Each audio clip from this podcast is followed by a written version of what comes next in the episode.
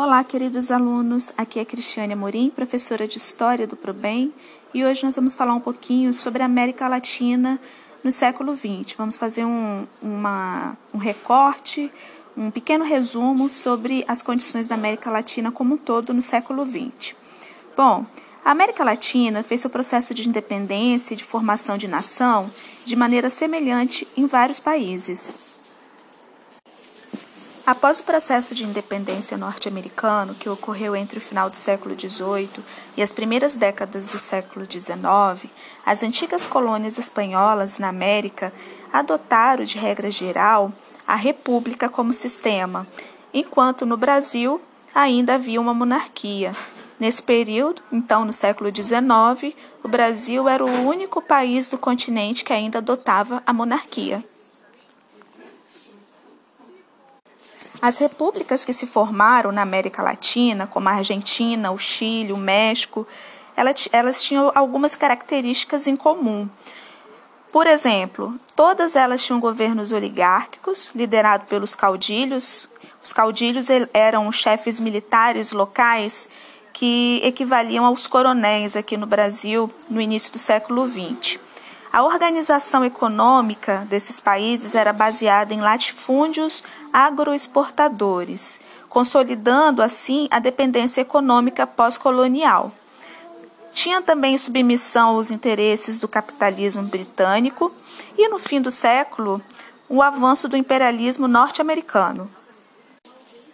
Entre o fim do século XIX e o início do século XX, os Estados Unidos, já como potência hegemônica do continente, passou a buscar áreas para investimento. Eles começaram a buscar matéria-prima e mão de obra barata, além de mercado consumidor.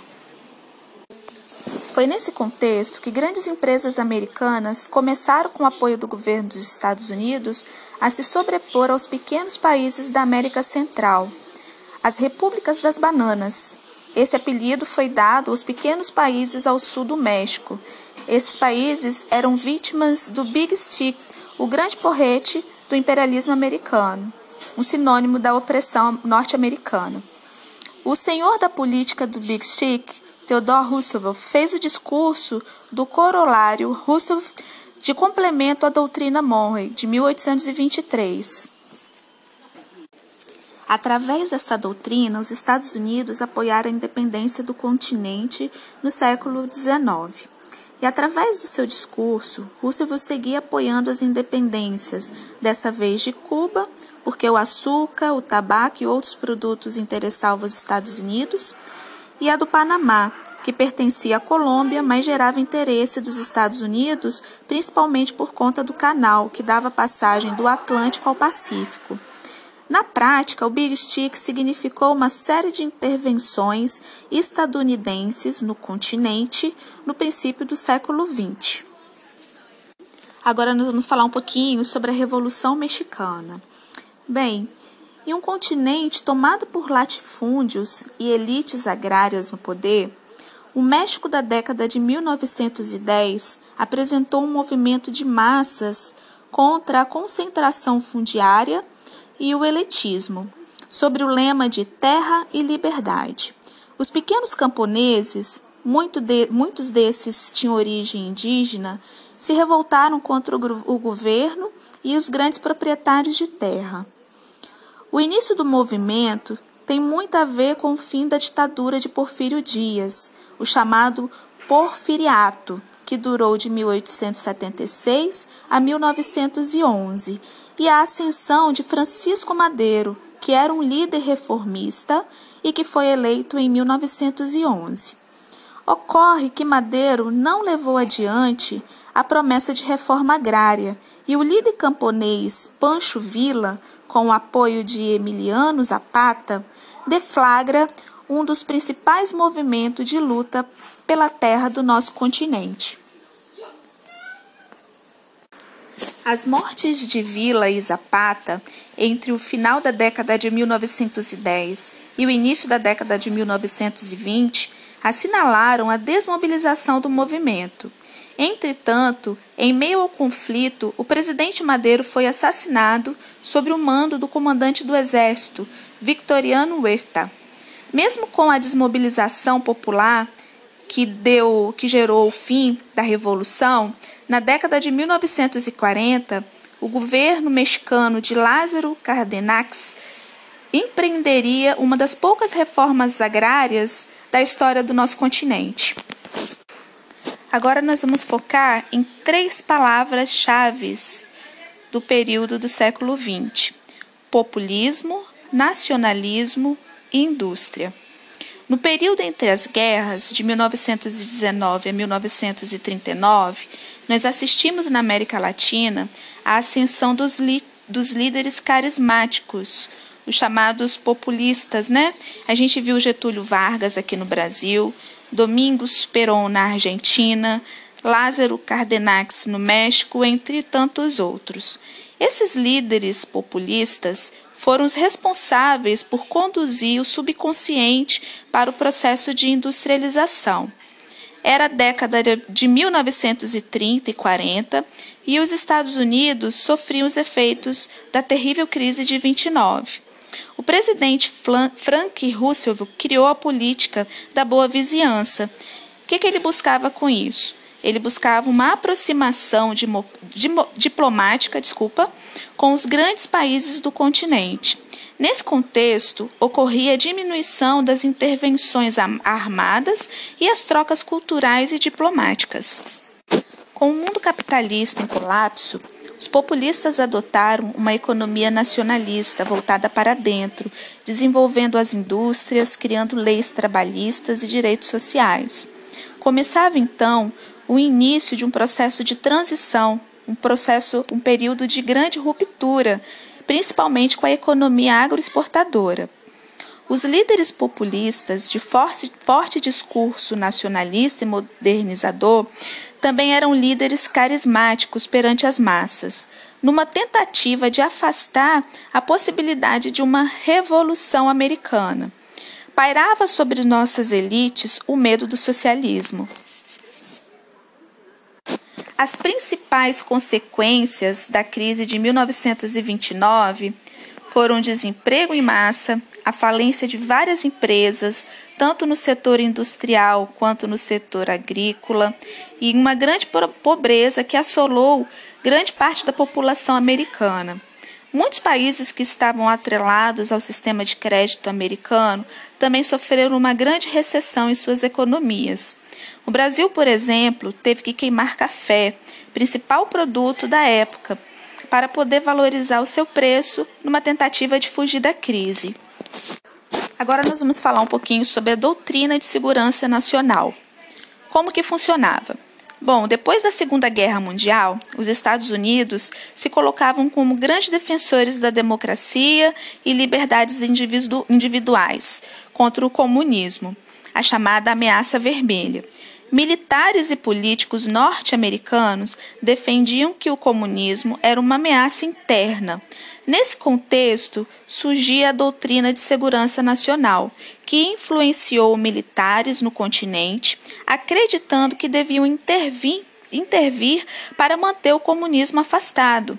Nos anos de 1950, já ocorreram algumas intervenções políticas norte-americanas, como, por exemplo, no caso da Guatemala, onde o presidente Jacobo Arbenz foi morto em um golpe militar enquanto lutava contra a concentração fundiária da Unit Fruit Company, uma empresa dos Estados Unidos que produzia frutas e, e eram grandes latifundiários do país. Porém, um grande número de regimes militares começaram a se instaurar no continente nos anos de 1960 e 70, com destaque para a ditadura de Augusto Pinochet, que derrubou o governo eleito do socialista Salvador Allende no Chile e implantou pioneiramente as medidas neoliberais no seu país. Aqui no Brasil, veríamos a queda do presidente João Goulart, acusado pelos militares de ser um perigo comunista. Cenas semelhantes se repetiam por toda a América Latina. Um dos motivos da deflagração dos regimes militares seria a Revolução Cubana no ano de 1959, que rompia com os Estados Unidos e apresentaria em seguida a alternativa socialista para o continente. Os regimes militares tiveram algumas características em comum: perseguição às oposições subversivas, Normalmente, essas pessoas perseguidas, elas eram associadas ao comunismo. Havia uma aproximação diplomática e econômica com os Estados Unidos e Europa Ocidental, ao passo que ocorria uma ruptura com a União Soviética. Havia também investimentos vultuosos em modernização, abertura ao capitalismo estrangeiro, com vantagens para o primeiro mundo. O subconsciente estava quebrado, os regimes militares se extinguiam e sua herança ia ficando.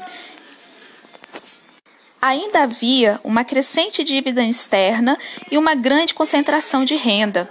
O Brasil teve que decretar moratória da dívida externa no final dos anos de 1980. O México e a Argentina seguiram o mesmo caminho. Os anos de 1980 na América Latina ficaram conhecidos como a década perdida, no âmbito da economia.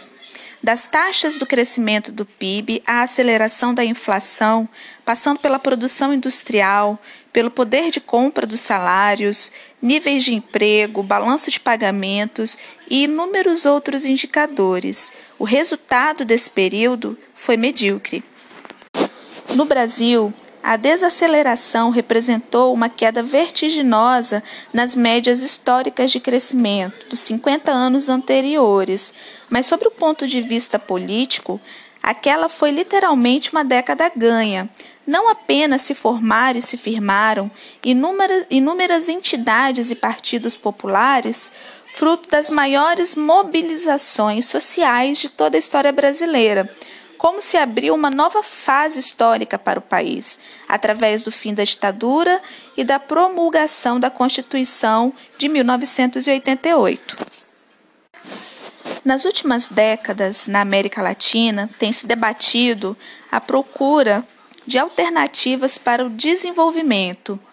Desde os anos de 1950, a CEPAL que é a Comissão Econômica para a América Latina, busca caminhos para o desenvolvimento próprio.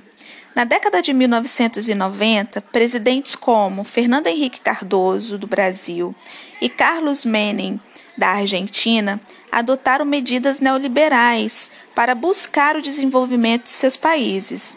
Eles são apenas exemplos de medidas tomadas em diversas áreas sobre o Conselho dos Estados Unidos e seu Consenso de Washington, de 1989, e do FMI, que sugeriam o Estado mínimo a desregulamentação econômica e a abertura de mercados, as privatizações e diminuição de participação dos governos na vigente economia. A América Latina, no período pós-Guerra Fria, se coloca no caminho da globalização, mas acabou sofrendo críticas por conta do caminho para a globalização. A Argentina teve sua quebra econômica no ano de 2001, quando ocorreram os panelaços que levaram à renúncia do presidente Fernando de la Rua. O princípio dos anos 2000 apresentava uma América Latina em grandes dificuldades financeiras e com agravamento das desigualdades sociais, muito decorrentes dos cortes gastos nas áreas como educação e saúde. Foi nesse contexto que abriu caminho para líderes críticos ao neoliberalismo de uma esquerda moderada e nacionalista, como Nestor Kirchner da Argentina, Lula no Brasil e Hugo Chávez na Venezuela. Teve também o Evo Morales na Bolívia, entre outros. Se os anos 90 apresentaram medidas de cortes de gastos, privatizações e austeridade, os anos 2000 foram marcados por uma postura política mais popular, de investimentos em áreas sociais, de medida em prol do povo. Mas, de qualquer maneira, o nosso continente continua buscando o seu caminho para o desenvolvimento. Essa foi nossa aula de hoje. Continue firme nos estudos, lendo os textos, fazendo exercícios, assistindo videoaulas e ouvindo os nossos vídeos. Um abraço, até a próxima!